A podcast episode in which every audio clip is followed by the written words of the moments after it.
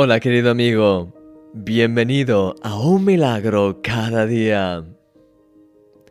Seguro que has escuchado miles de veces la expresión, si no lo veo, no lo creo. No sé quién inventó esa frase, pero seguramente se inspiró de alguna manera en Tomás, el discípulo que necesitó ver para creer.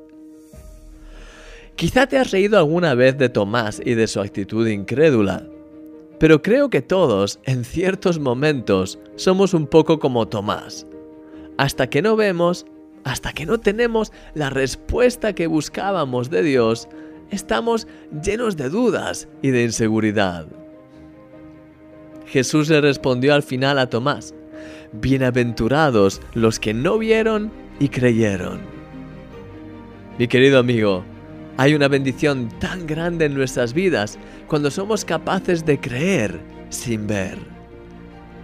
De hecho, esa misma es la definición de la fe.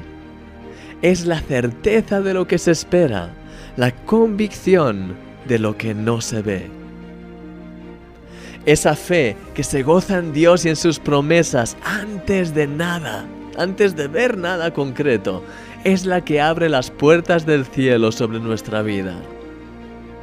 Yo la he experimentado infinidad de veces a lo largo de mi vida y no se puede comparar con nada.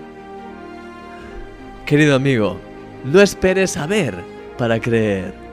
Cree y entonces verás. Te quiero animar a que dejes que tus oraciones sean tan reales, tan auténticas en este día, que puedas ya incluso regocijarte en Dios por la respuesta que te va a dar a su tiempo y a su manera. Oro por ti, para que aquel que ha resucitado y que ha vencido a la muerte, avive tu fe en este día y te dé la victoria en todas las áreas de tu vida.